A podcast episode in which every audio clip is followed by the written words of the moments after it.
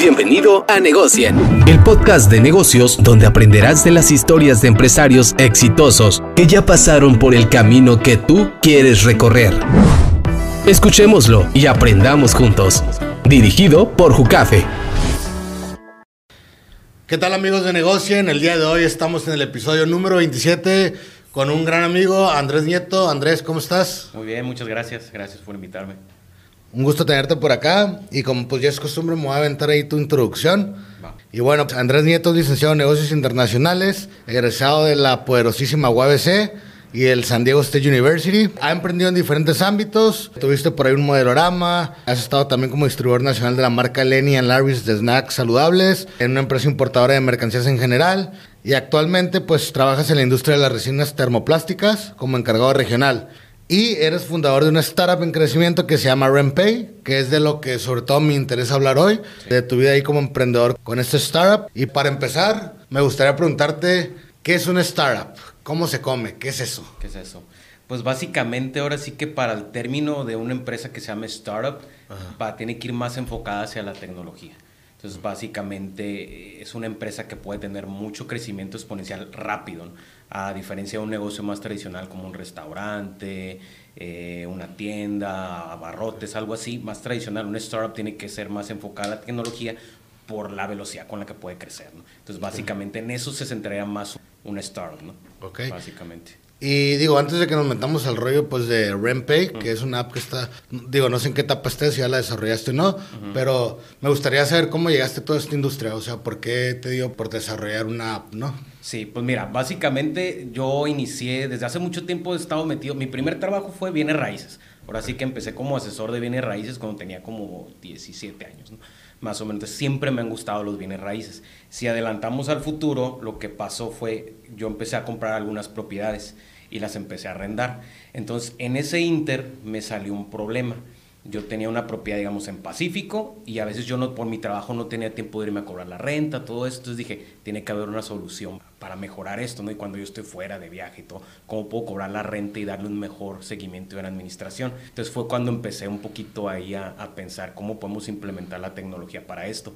Me acerqué a una empresa administradora local también que pues, te cobra las rentas y todo y me dijeron, ¿sabes qué? Nosotros nomás cubrimos la zona de Iporo esa zona pues no vamos. Dije, ah, bueno, hay otra, ¿no? Hay otra oportunidad ahí y fue como nació la intención de meter tecnología a este rubro de arrendamientos y cobros de rentas y administración para facilitarlo. Ok. Entonces nació como un problema que tú tuviste y dijiste, pues lo voy a buscar.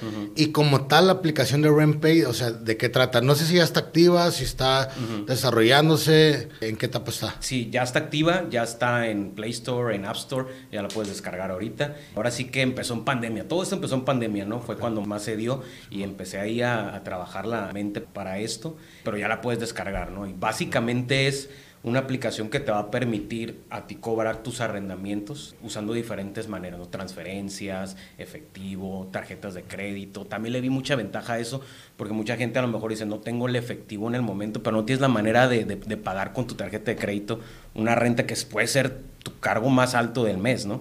y con eso conlleva también uno como inquilino dices, bueno, pues pago mi tarjeta de crédito y gano puntos. O sea, son muchas, muchas ventajas que puede hacer eso y hacerlo ya tecnológicamente y de manera pues incluso no personal, ¿no? Que no tengas ni que ver a la persona, o sea, conlleva un, gran número de cosas, pero ahorita sí ya está disponible. Tú te puedes meter a la Play Store o al App Store y ahí está, ¿no? Ya la puedes descargar. Sí, entonces digo, básicamente es una solución pues que con un clic ya, como tú dices, te evitas el problema.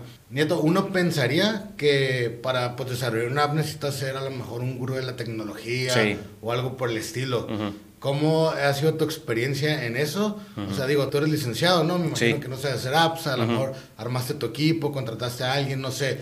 Me gustaría que me platicaras de todo ese proceso, desde que iniciaste la app, cómo fue iniciar, ¿no? O sea, ¿cómo dices, oye, voy a contactar primero a quién, voy a buscar o cómo?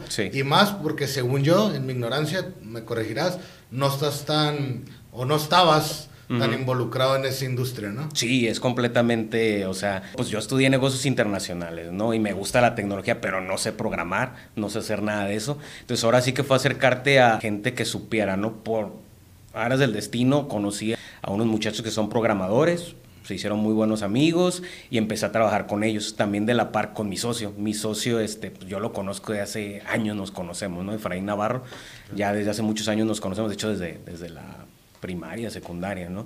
Y él sí trae un background un poquito más tecnológico, que también no sabe el programar como tal, pero sabe muchísimo en como programación no code, ese tipo de cosas. él es mi brazo derecho en cuestión tecnológica, ¿no? Con él me apoyo mucho y de ahí con el equipo de programadores, ¿no? Ahorita ya digamos que somos programadores, son como unos 3, 4 más o menos los que trabajan con nosotros y también tenemos un equipo de SEO también, ¿no? Por ejemplo, para la parte de promociones. Fue haciendo un equipo poco a poco que lo hemos ido creciendo, que sí nos, en sí no son parte todavía, digamos, de la empresa como externos, pero son parte ya del equipo, ¿no? Y con ellos fue con los que fui aprendiendo todo de, oye, ¿cómo le hacemos acá? ¿Qué sistema de programación se utiliza? Y es como fui conociendo poco a poco, pero pues, ahora sí que de la mano de los que saben, es apegarme con ellos.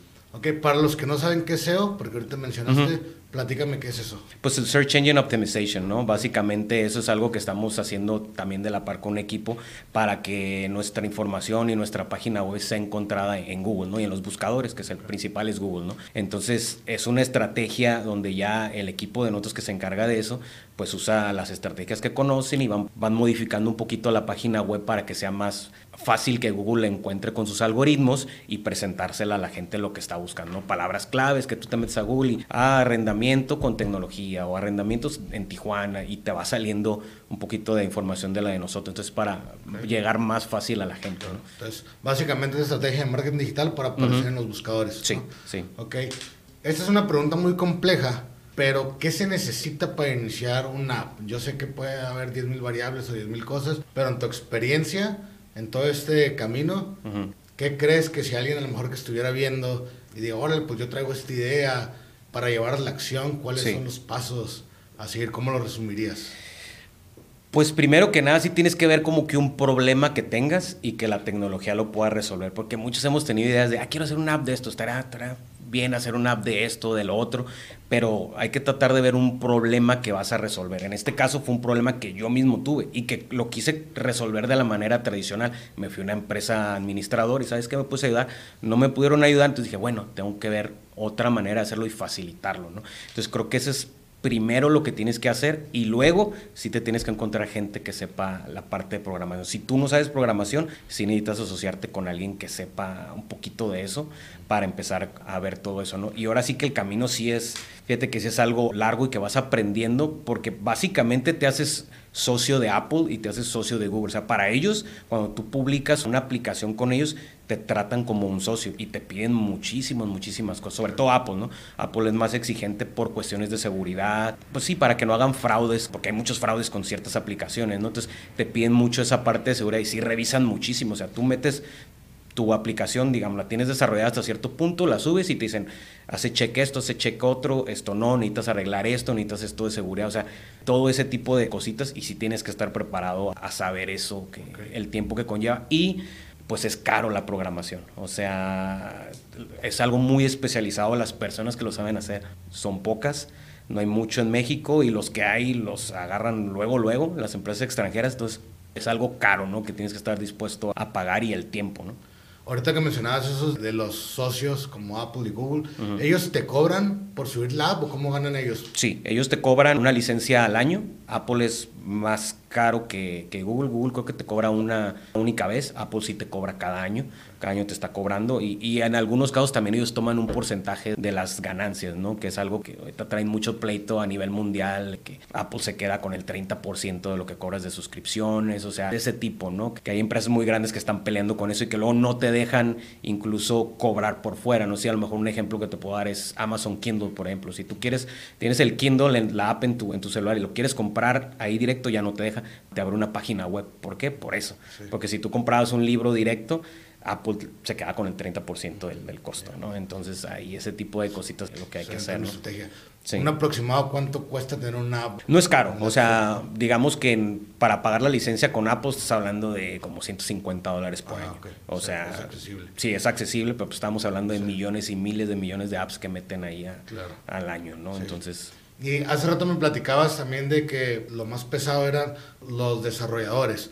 En términos, digamos, pues sencillos, ¿qué hace? O sea, ¿por qué si tú tienes una app, tienes tres desarrolladores en tu empresa? ¿Qué están haciendo esos desarrolladores?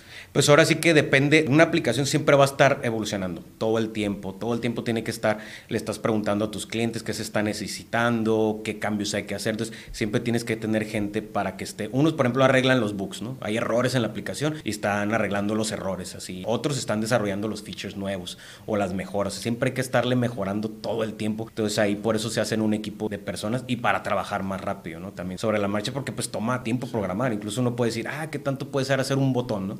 Pero sí, les puede tomar un par de horas, tres horas, cuatro horas, depende, ¿no? Depende de la complejidad de lo que quieras hacer. Entonces, si mientras más tengas, pues más rápido. O sea, tú puedes ver empresas como, uno pensaría también como Facebook, tienen, no sé, 3.000 programadores, pues ¿para qué necesitan tantos, no? Si ya está, es lo mismo. Está, y la seguridad también, que tienes que estar viendo todo el background de todo. Claro. no, pues sí, suena complejo, ¿no? Para ti, ¿cuál sería la diferencia entre una startup, como mencionabas al inicio, versus una empresa normal. O sea, viéndolo desde el punto de vista como empresario o emprendedor, eh, ¿por qué habría de iniciar yo una startup o por qué habría de iniciar, no sé, una empresa normal, un restaurante o algo por el estilo? Sí, pues es que sí depende, sobre todo se basa en, en la velocidad de crecimiento, ¿no? No es lo mismo crecer una base de usuarios, digamos, de un negocio en línea o una app, por ejemplo, que un restaurante, porque digamos que el restaurante tú dices, le caben 150 comensales. Entonces tú llegas, lo topas, ¿no? Entonces para abrir otro es otra inversión muy fuerte, mucho trabajo.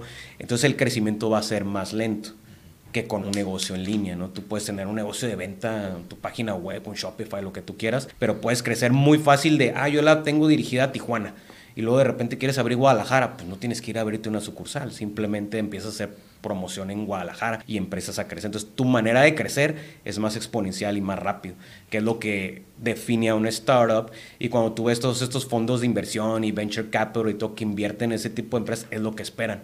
Buscan, hay ciertos no muy específicos que son de tecnología que esperan eso, esos crecimientos exponenciales de su dinero y te quieren ver que crezcas 10 veces al mes, por ejemplo, ¿no? Que hay empresas que sí lo hacen de, de, esa manera, ¿no? Como Airbnb y muchas empresas de este tipo. Sí, porque, bueno, ya ese es el inicio, ¿no? Que es como una empresa que puede crecer exponencialmente, como lo comentas. Ahorita mencionaste eso de los fondos de inversión. Uno, pues también lo ve en las películas y todo esto rollo que el Silicon Valley, no sé qué. ¿Por qué se utiliza tanto los fondos de inversión en este tipo de startups, de apps? Y vamos empezando por qué es un fondo de inversión, ¿no? También ahorita mencionaste varios. ¿Por qué es necesario? Es algo muy tradicional que se usa en la industria, ¿no? Básicamente, sobre todo es para crecer también de manera exponencial, porque si estás creciendo rápido, necesitas crecer tu equipo rápido, pues cuando vienen las rondas de inversión para captar capital. Entonces hay muchos fondos como YC Combinator, que es muy famoso, que está en Valle San Francisco, ¿no? Ellos básicamente se enfocan muchísimo en tecnología.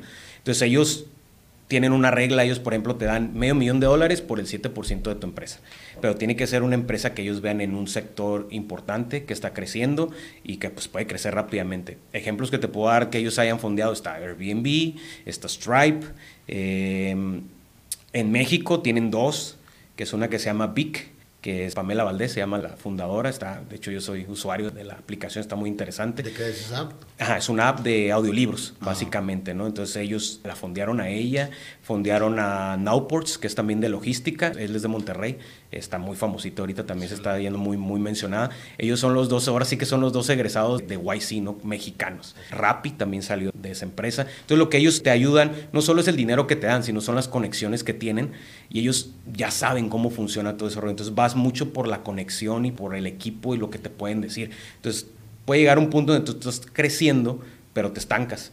Pero ellos ya saben cómo y para dónde darle. Entonces te ayudan a crecer exponencialmente. Siempre hay, por ejemplo, Y Combinator siempre hay un antes y un después de ese fondo de inversión, ¿no? por eso, porque te ayudan a crecer de esa manera muy exponencial. Y así hay muchos más, está Platanus Ventures, que también es latino, y hay muchos fondos que están ahorita invirtiendo mucho en tecnología, sobre todo en cosas nuevas, inteligencia artificial, PropTech, que es como nosotros, que es Property Technology, esa es nuestra área, que está creciendo mucho. Entonces, de este tipo de empresas que no han sido o que son como que ya tienen mucho tiempo, que no cambian su manera de hacer negocio, los bienes raíces es un ejemplo, siempre ha sido igual, ¿no? No, no le cambias. Entonces le quieres meter un poquito de tecnología, entonces le interesa este tipo de fondos, ¿no? Porque pues, viene, viene lo nuevo, vienen las generaciones nuevas, vienen las generaciones que ya nacieron con celular y están acostumbrados a eso. Entonces por ahí es donde viene un poquito la idea.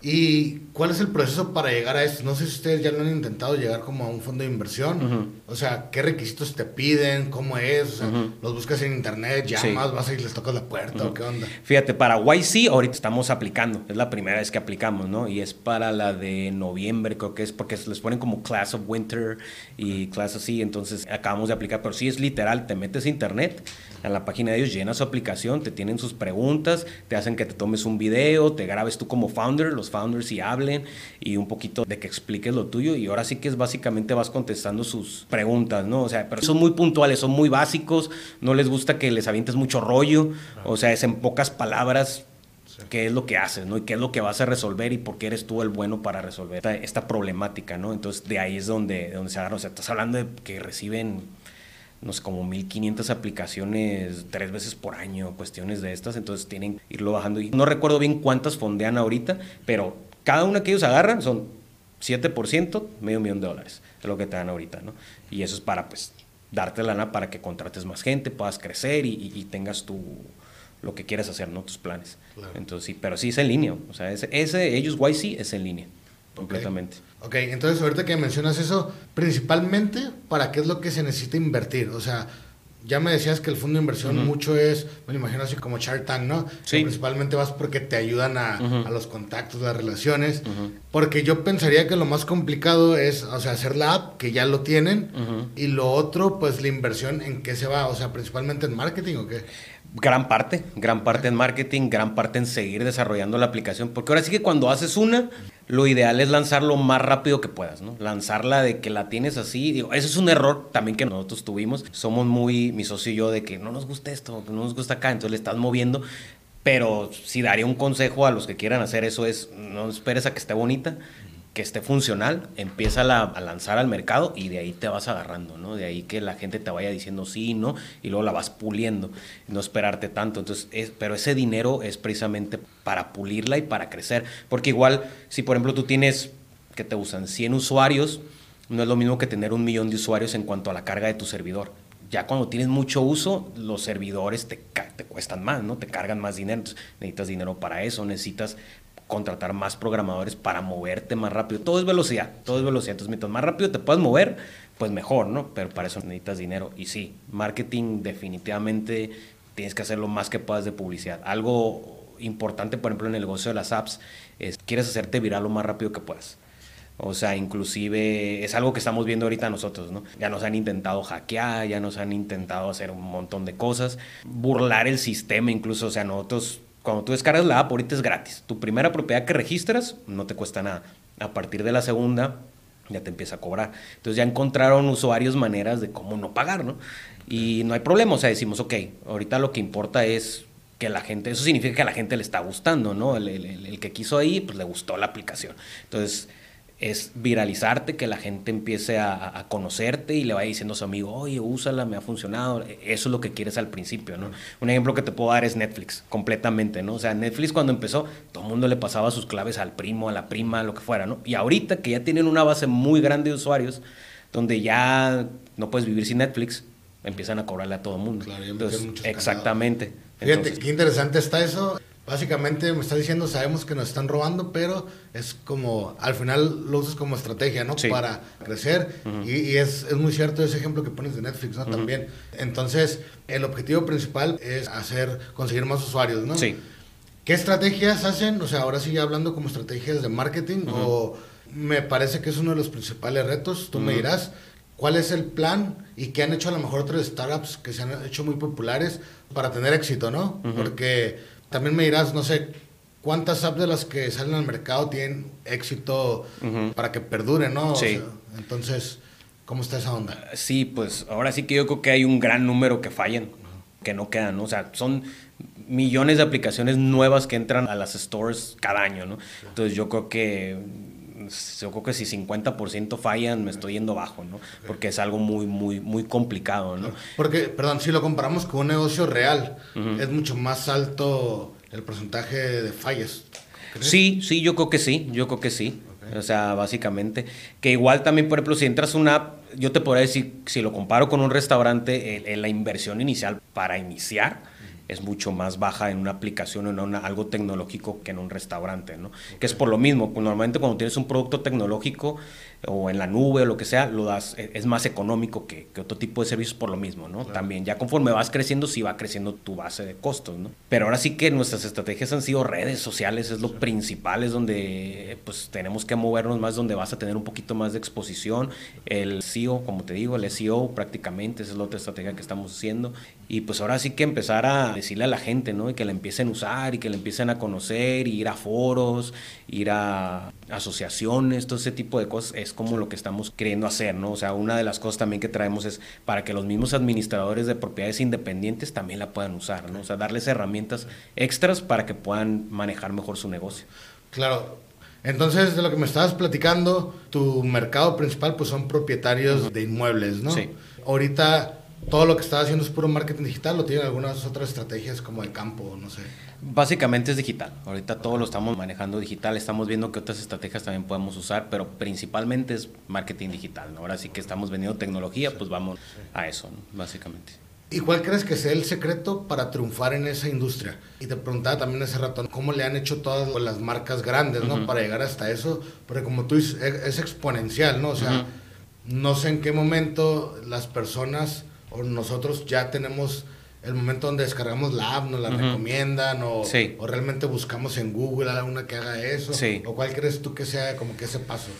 Es que creo que tiene que ser que sí tienes que resolver un problema real que está viendo, ¿no? O a lo mejor no resolver un problema, en algunos casos también hacer algo más, algo que ya está, pero más cómodo, ¿no? En nuestro caso esa es la, la misión que queremos, ¿no? O sea, al final nuestra intención es que en México todo mundo pueda rentar su casa desde su celular, ¿no? O sea, ahorita estamos atacando la parte financiera como del pago de arrendamiento, pero brindar más herramientas, o sea, pensamos en un futuro que tú puedas sacar tu celular y, digamos, eres inquilino y tienes la aplicación, traes una bronca del gas o lo que tú quieras, necesitas reparar algo que desde la misma aplicación puedas solicitar ese servicio. A los propietarios de las casas en arrendamiento y todo esto, o sea, brindarles otro tipo de beneficios facturación automática, que puedan desde ahí todo automatizado, que ahorita es lo que se hace, ¿no? Ahorita solito te hace el recibo, le manda el recibo a tu inquilino, solito cobra, solito le manda recordatorios, no tienes que andarle diciendo, oye, este, no me has pagado, o poner las moras, si no pagan a tiempo, automático el sistema te lo pone.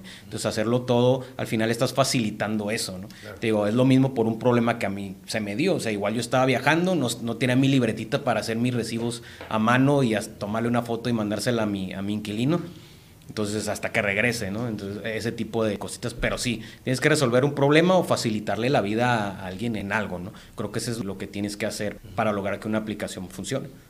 Uno pensaría que ya están ocupadas todas las soluciones, ¿no? Del mercado. O sea, si tú me dices, oye, tengo este problema, ¿cómo lo solucionamos con una yo pensaría que a lo mejor a alguien ya se le ocurrió, ¿no? Sí. O sea, en el caso de esa app, ¿No hay competencia o, es nuevo? Sí hay competencia, sí tenemos. Lo bueno es que en México no hay tantas. Pero te vas a Estados Unidos, es común. O sea, todo el mundo va y renta y en una aplicación te dan de alta y ahí haces todo. Ahí pagas todo. En México no es tan común. Sí hay, pero la mayoría de los que hay se enfocan en condominios, como en el mantenimiento. Eso tú eres un administrador de una torre de, condominios. Entonces tú tienes tu aplicación donde ahí te van a pagar tu mantenimiento. Entonces ese es un tipo de servicio. Nosotros nos fuimos más enfocado a la persona que tiene una propiedad o dos y la renta, ¿no? Independiente. O aquí en la frontera también se da mucho el administrador independiente que tienes, ah, mi tía le renta las casas a tres personas y ella va y cobra la renta y les cobra el 10% y les da su lana a cada quien.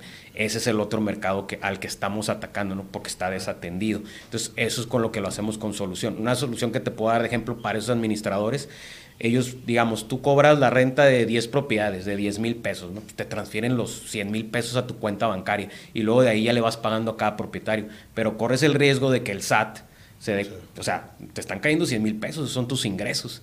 Entonces, ¿cómo solucionamos nosotros con tecnología? Es, se hace la distribución del dinero, ¿no? Básicamente, o sea, tú cobras, si yo administrador cobro el 10%, entra el dinero, el 10% va para mí, automáticamente el resto va para el dueño. Yo ni toco el dinero, o sea, el sistema lo hace solito y ya no te fiscalizan de esa manera. O sea, equivocadamente, porque tú no estás ganando 100 mil pesos. Entonces, eso es lo que se puede resolver con tecnología. Claro.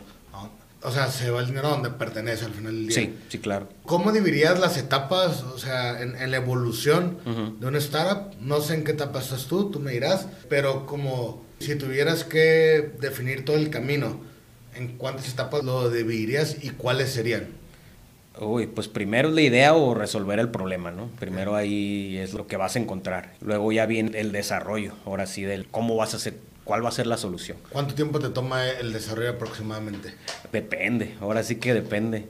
A nosotros sí nos tomó, o sea, empezamos, ¿qué te gusta la aplicación? Como en 2021 más o menos. Entonces, prácticamente ahorita la acabamos de lanzar. O sea, entre cambios, este, errores, entre el otro, en que esto no. O sea, iniciamos como una, ni siquiera empezó como aplicación, empezó como una página web.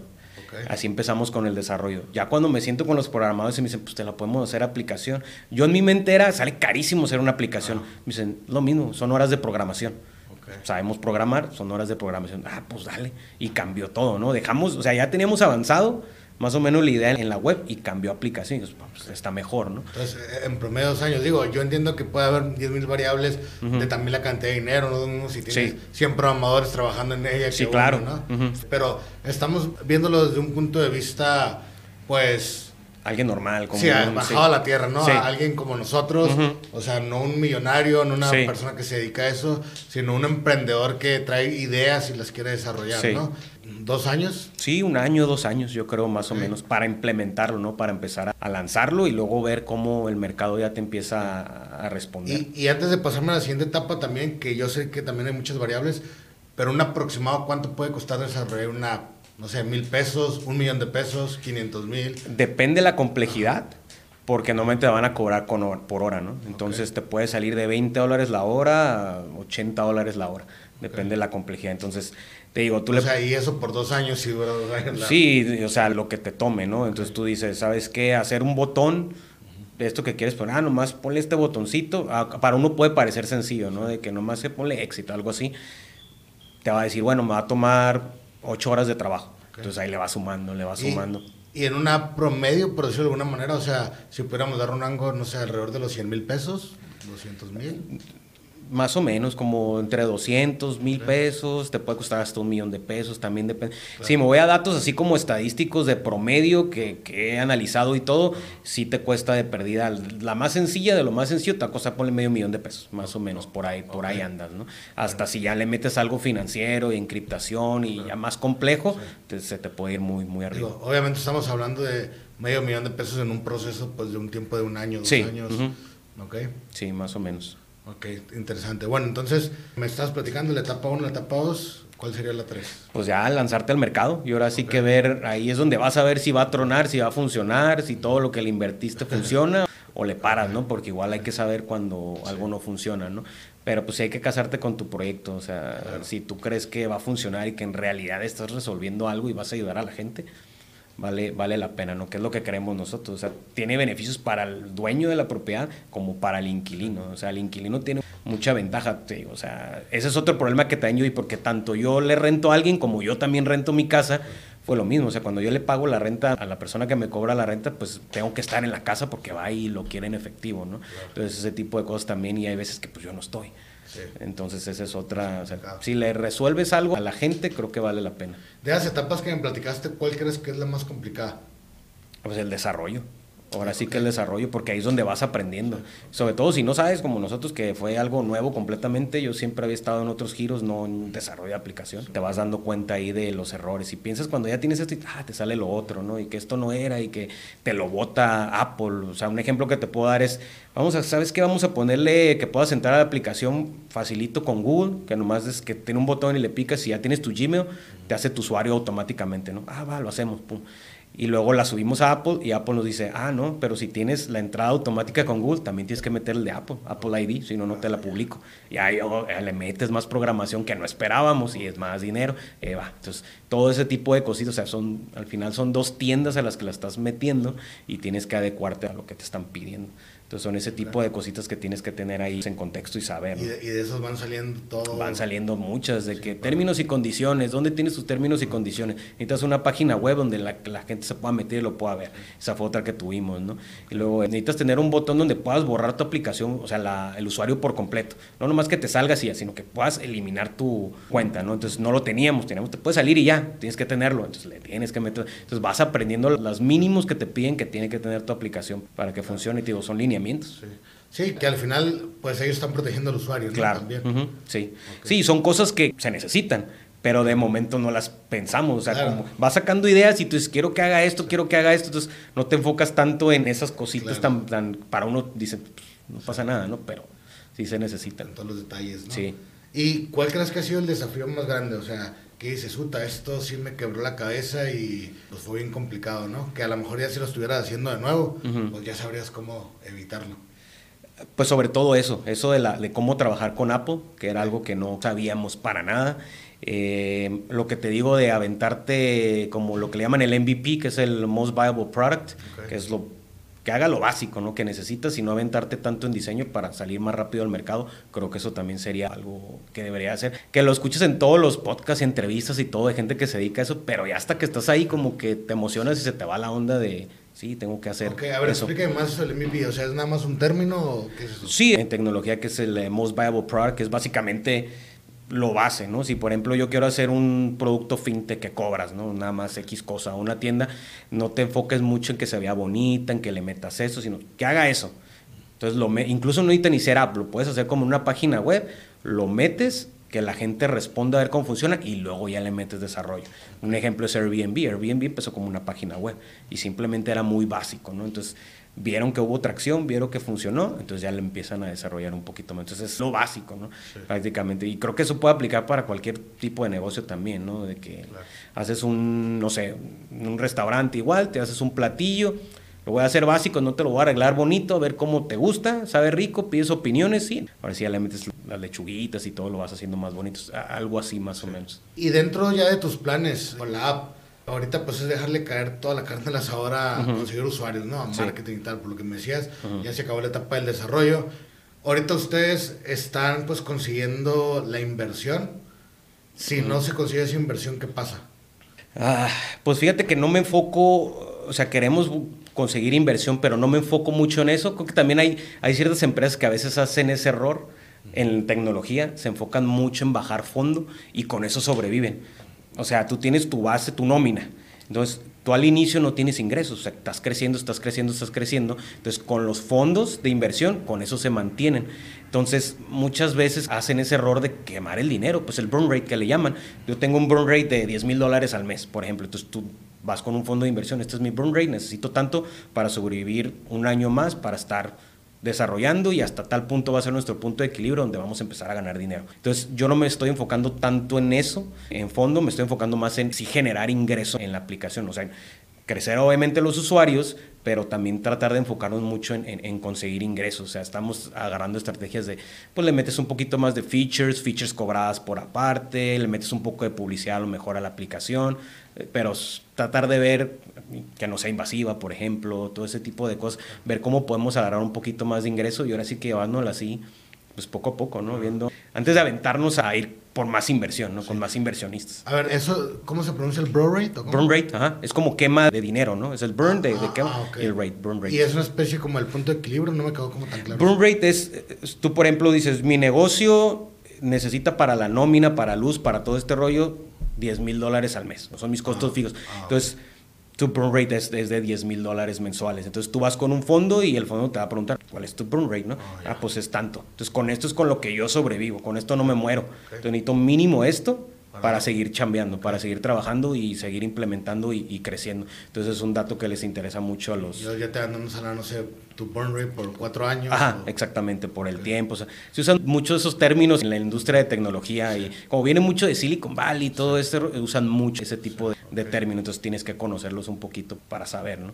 Ahí más o menos. ¿Por qué Silicon Valley es la meca de eso, eh? ¿Qué, ¿Qué sabes de eso? Eh, pues es que ahí empezaron muchos, entonces como que ahí se empezó a desarrollar creo que es por el destino, ¿no? Simplemente no tiene nada especial, o sea, simplemente de ahí salen empresas de tecnología buenas, se empieza a hacer un, un grupito, ¿no? De personas y pues es, es una comunidad. Y llegan más y se quieren acercar a ese tipo de personas. Y llegan más, y llegan, entonces te vas haciendo en tu círculo.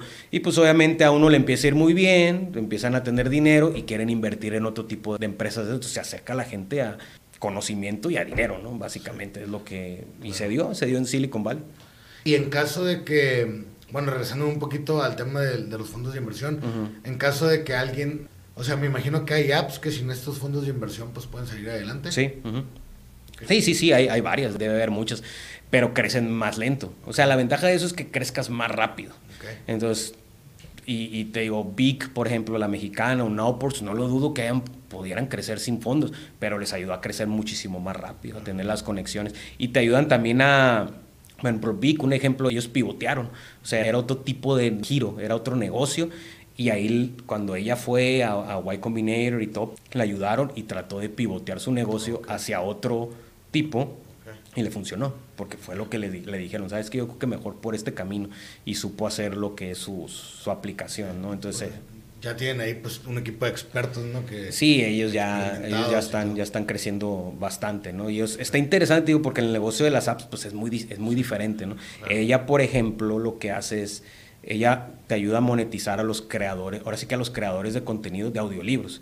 O sea, es lo que ella también vio, es no nomás puedes tú descargar audiolibros, irlos escuchando en tu carro y paga las licencias de los libros para que los escuches, sino que invita a alguien más, a mexicano normal que escribió su libro, algún influencer o algún empresario, lo que sea que haya escrito un libro, vente, lo grabamos en mi estudio, hacemos el audiolibro, lo subimos y lo monetiza, o sea, también le, le, pagan. Entonces ya creó otro, como otra economía, que es lo mismo que hace Uber, que es lo mismo que hizo Airbnb. O sea, antes de Uber y antes de Airbnb, pues no había quien, o sea, Uber, los que rentan los carros y tienen un ingreso extra que antes no tenían. Airbnb, rentas tu casa que antes no tenías, acá igual.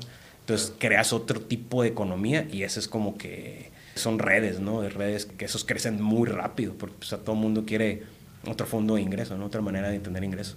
Está Claro. interesante. No, súper bien. Oye, y regresando a tu app, Rempay, ahí necesitan descargarlo tanto el propietario como el usuario Sí. para hacerlo. Igual, platícanos un poquito de estas funciones. Igual, velo como un anuncio, ¿no? Para alguien que lo está viendo, pues que es una app mexicana, tijuanense. Sí. Y pues realmente que te da una buena solución, ¿no? ¿Cómo se usa? ¿Es complicada? ¿Es fácil? Es muy fácil de usar, o sea, básicamente el que la descarga es el dueño, es el propietario o el administrador, ¿no? Entonces tú la bajas, haces tu usuario y todo y metes los datos de tu propiedad, muy básico, pones, ah, mi casa está en la colonia tal, pones los datos generales, el precio de la renta y listo. Ya cuando tienes tu inquilino, lo das de alta, igual le pones el correo de tu inquilino, la persona, lo que hace es que le llega un link a su correo del inquilino para que la descargue. Cuando ya la descarga el inquilino, automáticamente ya le aparece toda la información de su renta. ¿no? O sea, tú ahí metes toda la información de tu contrato, ah, de tal mes a tal mes, tanto en renta, y te va a aparecer la lista y el que más la usa es el propietario porque es el que pone todas las condicionales de voy a cobrar tanto, voy a dejar que pague con transferencia, con tarjeta o a lo mejor nada más pura transferencia, entonces todo eso te va a salir. Entonces, la ventaja de con nosotros la transferencia, a diferencia de que si lo haces normal, ¿no? porque es uno que uno diría, pues, ¿para qué bajo una aplicación o para qué pago por una aplicación si me puede transferir? Muchas veces cuando te transfieren el dinero así, no te avisa tu banca en línea, ¿no? Un ejemplo, aquí rastrea todo completamente. Entonces, en cuanto lo hace, les da una cuenta clave específica a ese inquilino. Entonces, cuando ellos pagan esa cuenta, te cae a tu cuenta bancaria como dueño, pero automáticamente en la lista se muestra como pagado para los dos. Entonces, hay una conciliación para que los dos estén de acuerdo en, en todo eso, ¿no? Esa es una de las cosas. ¿Y, Ujú. ¿y ustedes qué ganan? O sea, ¿cobran una, la suscripción al propietario o...? Sí, cobramos una suscripción al propietario. Básicamente, digo, la primera es gratis, la puedes escalar. Si nada más tienes una, pues nunca vas a pagar. O sea, la primera propiedad. La primera propiedad que tengas y administres y todo sin problema. Ya cuando metes la segunda, entonces ya cobramos una suscripción de 199 pesos al mes, básicamente. Entonces, o sea, es muy bajo a Sí, comparación de una propiedad de que cobres 20 mil, 30 mil pesos, ¿no? Eso te cuesta administrarla. Y te digo, hace los recibos automáticamente, le llegan a tu inquilino, le manda los recordatorios, solito también, tiene un chat incluso interno para que si tú quieres No quieres que te esté mandando tu WhatsApp. Ahí lo ves. Entonces tú tienes tu negocio dentro de esa pura aplicación. Claro, y ahí se va quedando el registro de todo. Ah, ahí se va quedando el registro y puedes mandar avisos, puedes a mandar un aviso masivo si quieres. Ah, tengo mis tres propiedades, a los tres voy a mandar que, no sé, vamos a impermeabilizar el mismo día. Les mandas a todos los avisos, o sea, todo ese tipo de cositas. ¿Esos 199 pesos son por propiedad? Por propiedad. Ok, o sea, si tengo cinco, lo pago cinco veces. Sí, correcto. Ya va a llegar un punto donde tenemos como los diferentes tiers. Si ya tienes más de 10, pues ya te baja 149 y creo que ya más de 20 ya te baja 99 cada uno, ¿no? Que si lo tomas como un administrador normal, ahorita pues te cobra el 10% de tu valor, ¿no? O sea, si tú cobras 30 mil pesos, le tienes que pagar 3 mil pesos para que te la, te la administre. Ah, totalmente pues es una gran ganga, ¿no? Sí, sí, sí. O sea, si lo ves desde el punto de vista de la solución que te está dando. Sí, sí y es una solución también para esos mismos administradores. O sea, el administrador puede seguir cobrando su 10%, pero pues puede usar la herramienta de la aplicación, paga 199 pesos y puede hacer más fácil su proceso, ¿no? Claro, eso es un montón de tiempo. Sí. Totalmente. Ok, Neto, ¿qué habilidades crees que necesita tener un emprendedor dentro de esta industria pues, para destacar y salir adelante? ¿Serán las mismas que otro emprendimiento normal? Yo creo que sí, o sea, sí tienes que tener, todos los emprendedores yo creo que tienen que tener algo en común. Pues, tienes que tener mucho aguante, tienes que confiar bastante en ti, confiar en lo que estás haciendo en tu proyecto. Creo que eso es una de las cosas que definitivamente necesitas hacer y pues no detenerte, ¿no? Porque sí son muchos altibajos, como en cualquier negocio, ¿no? Te puede ir mal y te da para abajo, entonces tienes que saber tomar eso y, y una ventaja, ¿no? Como lo que te digo, de que nosotros que nos quieren hackear, nos quieren esto y sí decimos, ah, tenemos que resolverlo. Pero al final decimos, bueno, vamos a capitalizar eso de alguna manera, ¿no? En beneficio. Entonces tienes que tratar de encontrar, no tienes que verle lo malo a todo, entonces eh, algo así. Ese aprendizaje también al final del día. ¿Cómo es el organigrama? Porque me decían, tienes tu socio, tienes tres desarrolladores, no sé si hay más personas en el equipo. Pues básicamente somos, o sea, es mi socio, su esposa que es la que se encarga del marketing, es la que nos hace todas las estrategias, nos maneja todas las redes y pues yo no somos los que estamos digamos hasta arriba, somos los principales, que somos los que somos prácticamente la empresa, ¿no? Ya de ahí viene un equipo externo que son los programadores, que son los tres programadores y luego viene el equipo externo también de SEO, ¿no? Que ellos son como unas tres, cuatro personas más o menos que son negocios ellos independientes, pero pues van de la par con nosotros. Les dan el servicio y todo. Exactamente. Y es básicamente ahorita como estamos conformados, digo, y un contador y todo lo básico, ¿no? De un, de un negocio así también establecido. Ok, porque ¿cómo le hacen también? Bueno, ¿cómo le haces tú, no? Porque pues sigues trabajando en una empresa, ¿no? Con los tiempos y todo, ¿cómo ha sido esta evolución? Sí se me complica, o sea, si es de que le tengo que meter pues en las tardes, en los fines de semana. Ahora sí que mi socio es el que me ayuda un montón y todo lo hacemos remoto la mayoría de las cosas, ¿no? Una conferencia y pues remoto, y vamos a hablar y lo vemos y con mensajes, y es como estamos ahí casi, casi trabajando, ¿no? No somos el, día a día, nos vamos a una oficina y nos juntamos porque no, casi nunca estoy en la ciudad, ¿no? Me toca salir mucho y tengo muchas responsabilidades en mi trabajo también, entonces es como que es parte también de lo que creo que ha alargado un poquito más el tiempo, si estuviera así como que 100% tal vez yo hubiera avanzado un poquito más, pero pues hay que trabajar con lo que se puede, ¿no? Entonces... Y más que el tiempo, o sea, la curva de una app, ya hablábamos al inicio, pues toma tiempo para que ya puedas, digamos, pues dejar tu trabajo, ¿no? Sí, claro. dedicarte 100%. Sí, sí, sí. Sí, entonces es una de las partes ahí complicadas. Digo, lo bueno es que mi trabajo, digo, a veces sí termino muy tarde, todo depende, ¿no? Pero sí en las tardecitas, en los fines de semana, me meto, pues me meto de lleno ahí al startup, ¿no? Al, proyecto, a ver qué puedo hacer. Pero pues en el día, pues tengo que encargarme acá de mi trabajo. Claro, no, pues está, está muy chingón todo eso. ¿Y qué le dirías a un emprendedor? A los que traen ahorita la idea, a lo mejor que traen una muy buena idea, que quieren empezar en el mundo de la startup. Créeme que aprendimos muchísimo con todo lo que nos dijiste, que pues para mí eran cosas que desconocidas, ¿no? Sí. Y seguramente para muchos que también están viendo. ¿Qué consejos les darías a alguien que quiera emprender o qué tips antes de? Pues yo siempre les voy a decir que se avienten, que no les dé miedo, que se lancen. Echando a perder es como vas a aprender, pero sí que traten de analizar bien, bien lo que están tratando de resolver y como te digo, que hagan un MVP, que vean qué tal funciona, que vayan con conocidos en la industria, que no traten de ir con familiares, porque muchas de los familiares te dicen que todo está muy bonito. Entonces trata de ir con gente que está en el rubro, depende de lo que quieras hacer, ¿no? De tecnología, y ver si tu solución sí les está ayudando en realidad. Y creo que eso sería lo inicial por donde tienen que empezar, ¿no? Y pues acercarse a la gente que ya lo ha hecho, ¿no? O sea, que te puedan decir, oye, esto cómo está aquí, esto cómo está acá Básicamente yo creo que sería lo ideal. Claro. ¿Y tú personalmente como emprendedor tienes alguna filosofía que crees que te haya hecho pues llegar hasta donde estás ahora? Porque digo, no ha sido nada fácil, me imagino, y pues todavía lo que falta recorrer, ¿no? Pues siempre he tenido inquietud, siempre, siempre desde chico he tenido inquietud por hacer algo propio, o sea, siempre he trabajado, ¿no? Pero siempre he hecho a la par algo extra, siempre, siempre me estoy pensando, hay que hacer esto, hay que hacer lo otro, siempre con mis amigos, ay, si ponemos esto, siempre ando tratando de buscar un poquito más que sea propio, ¿no? Algo que uno mismo pueda desarrollar, entonces creo que esa parte de, de la inquietud de estar buscando por hacer algo y por resolver, creo que siempre me ha gustado. Digo, en mi trabajo estoy en ventas, ¿no? Mi chamba es vender las resinas termoplásticas, entonces siempre veo proyectos, o sea, yo voy a las fábricas, que fábricas médicas, que industria automotriz, veo de todo, todo tipo de proyectos. Siempre estás viendo, siempre estás conociendo, siempre estás viendo ingenieros, desarrollos de productos, entonces conoces muchas cosas muy interesantes y te llenas de ese rollo y quieres hacer algo, ¿no? Claro.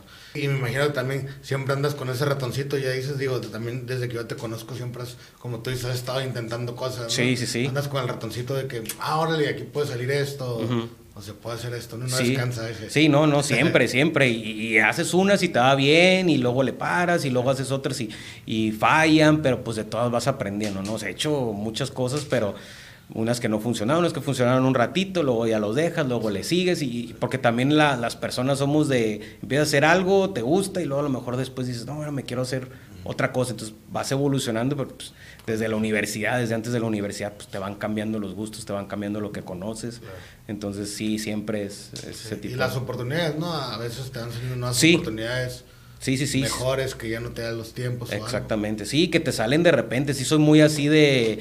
Soy medio acelerado, de que hay una oportunidad, pues vamos a darle, vamos a ver que, sí. que hay un departamento barato, vamos a comprarlo. Ah, que hay esto, vamos a ver qué. Entonces, como esto que te digo, o sea, salió. Yo nunca había hecho una aplicación y por así la locura dije, pues tengo este problema a lo mejor. Claro. Podemos, vamos a ver, me voy a meterme, me puse a investigar y me puse más o menos y órale. Y así, y así es como empecé. Entonces, claro. le ves una brechita. No, qué fregón. Y ya por último, ¿qué le dirías tú al nieto de 20 años, antes como de empezar este rollo, con la experiencia que tienes ahora, y no solamente los emprendimientos que has tenido, ahorita con la app, también pues en la chama me imagino que has aprendido muchas cosas en tus trabajos, ¿qué le dirías a lo mejor que podría cambiar para, eh, no sé, no tropezarse con la misma piedra, hacer el camino quizá más corto? Mm, digo, a pesar de que a veces soy aventado, o sea, en ciertas cosas sí voy a aventar en ese entonces a lo mejor también era un poquito de que, ah, la pensaba un poquito más. Entonces a lo mejor ser, pues tener menos, aventarte más rápido, ¿no? Sin, okay. sin bronca, sin miedo, te vas a caer, vas a aprender, de todo va a salir algo bueno, de todo sale un aprendizaje, ¿no? Entonces creo que sí, algo así yo creo que sería como que la idea, ¿no? O sea, okay. muchas veces te digo, me tomaba incluso en la escuela, ¿no? De que, ah, te puedes ir a estudiar a Estados Unidos y ah, no sé, y así me la llevaba, y hasta la última, la última oportunidad, ah, pues me aviento y ah, quedé, ¿no? Entonces, ese tipo de cositas como que a lo mejor, ah, no la pienses tanto y, y aprovecha las oportunidades. Claro, ok. No, pues a todo dar, mi estimado. Pues Nieto, ya para finalizar me gustaría que a lo mejor compartieras las redes sociales de Rempay, las personas uh -huh. también que vieron dónde lo pueden descargar. Eh, si quieres compartir tus redes personales, no sé si sean públicas, si sí, pues sí. adelante. Igual, ¿no? Si estás con la apertura de que alguien que esté viendo este episodio y diga, uh -huh. oye, pues a lo mejor yo traigo este proyecto uh -huh. eh, relacionado a esta industria, si te puede enviar un mensajito sí, o algo, sí. pues ahí que le compartas, ¿no? Sí, sí, claro, o sea, las redes de Rempay es Rempay MX, en Facebook, en Instagram, en TikTok, en la página de internet es rempay.mx, ahí nos pueden encontrar. Google, Apple, igual le ponen RentPay, te va a salir, va a ser la primerita que te sale. Y el mío pues es Anieto87, ese es en, en, redes y sí, cualquiera que me quiera mandar un mensaje, si puedo ayudar en algo, adelante, ¿no? Con gusto. A mí me gusta platicar y si puedo ayudar de algo sería lo, lo mejor. A todo dar. Muy bien, mi estimado, pues mira, ya con esto terminamos. Nada más agradecerte. Igual, pues a toda la gente que nos está viendo el día de hoy. Esto fue el episodio número 27 con Andrés Nieto de RentPay. No olviden seguirnos en todas nuestras plataformas digitales, Facebook, Instagram y YouTube. Gracias, Nieto. Gracias, muchas gracias.